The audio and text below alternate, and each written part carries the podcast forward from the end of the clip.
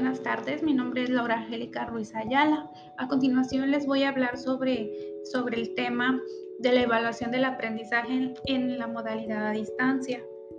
Eh, para la materia de Seminario de Educación a Distancia, eh, a continuación, en manera de introducción, se puede decir que la evaluación de educación en educación a distancia es eh, al interior del equipo del currículo y la, evaluación de educación a distancia hemos visto la necesidad de diseñar y operativizar una propuesta de evaluación de los aprendizajes que, es, que garantice la calidad de la educación que se ofrece a los estudiantes, haciendo uso de métodos y técnicas de evaluación que visualicen con claridad lo que implica, lo que, implica que quieran aprender también lo que se pretende evaluar, los proyectos y todo desde una perspectiva pedagógica y en particular evaluar los logros de aprendizaje. Todo esto en educación a distancia y para esto debemos de conocer pues qué es la evaluación y a continuación se van a ir contestando como el qué es la evaluación en educación a distancia, eh, qué tipos de evaluación hay, eh, los momentos también, porque existen momentos en los que un profesor se tiene que adaptar para evaluar a los alumnos, ya sea de inicio, en medio y para finalizar. Todo esto lo vamos a ver a, través de, este podcast. Bueno, primero que nada, pues, ¿qué es la evaluación? Pues la evaluación nos va a decir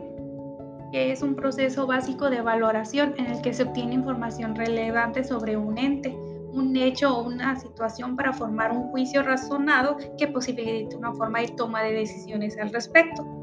Eh, se dice que dada la naturaleza de la modalidad a distancia, la evaluación constituye un proceso fundamental que garantiza la calidad de los aprendizajes, la, la idoneidad del sistema y una certificación legítima frente a la modalidad presencial.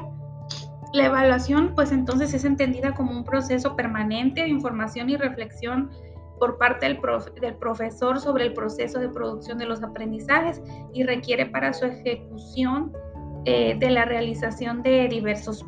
pasos, como por ejemplo el profesor debe encargarse del recojo y selección de la información sobre los aprendizajes de los alumnos a través pues esto de la interacción a distancia que tiene a través de los trabajos, los instrumentos que ha aplicado, las situaciones de evaluación, entre otros, otros componentes.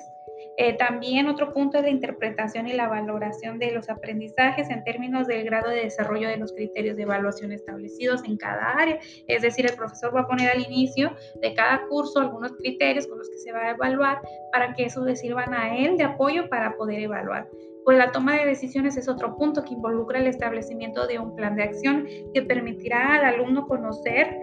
reforzar y estimular los aprendizajes que debe desarrollar, todo esto siempre con la ayuda del tutor en línea para planificar nuevas estrategias de enseñanza de aprendizaje según pues, las conclusiones a las que se deben llegar en la evaluación. Pues, algunas de las características de la evaluación pues ya sabemos que va a ser permanente. Sí o sí, en presencial o a distancia es permanente, ya que se dice que se da a lo largo de todo el proceso de enseñanza-aprendizaje y pues la evaluación de entrada hasta la evaluación final, ahí es donde se nos hace permanente y en cada retroalimentación y permitiendo acciones de reajuste, reorientación eh, de la acción educativa. Nos dice que va a ser formativa porque en el proceso de evaluación los resultados que de ellas se deriven tienen incidencia en los sujetos y metas personales, expectativas de logro, mejorar las estrategias de estudio, entre otros aspectos. También se dice que es personalizada. ¿Por qué? Porque pues tanto posibilita la valoración de los logros individuales, favoreciendo el seguimiento de cada alumno para brindarle las orientaciones que le conduzcan a mejorar sus resultados, resultados en el aprendizaje y contribuyan a su formación integral. Nos dice también que va a ser participativa, consensuada y basada en los criterios.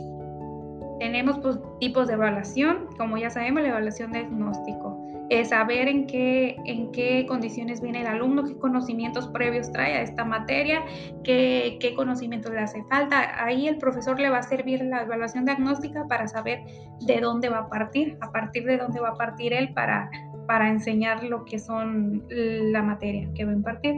Eh, tenemos la evaluación formativa, esto pues ya va a ser en medio, que permite pues mejorar los procesos de enseñanza-aprendizaje, valorar al alumno si realmente está aprendiendo o no está aprendiendo.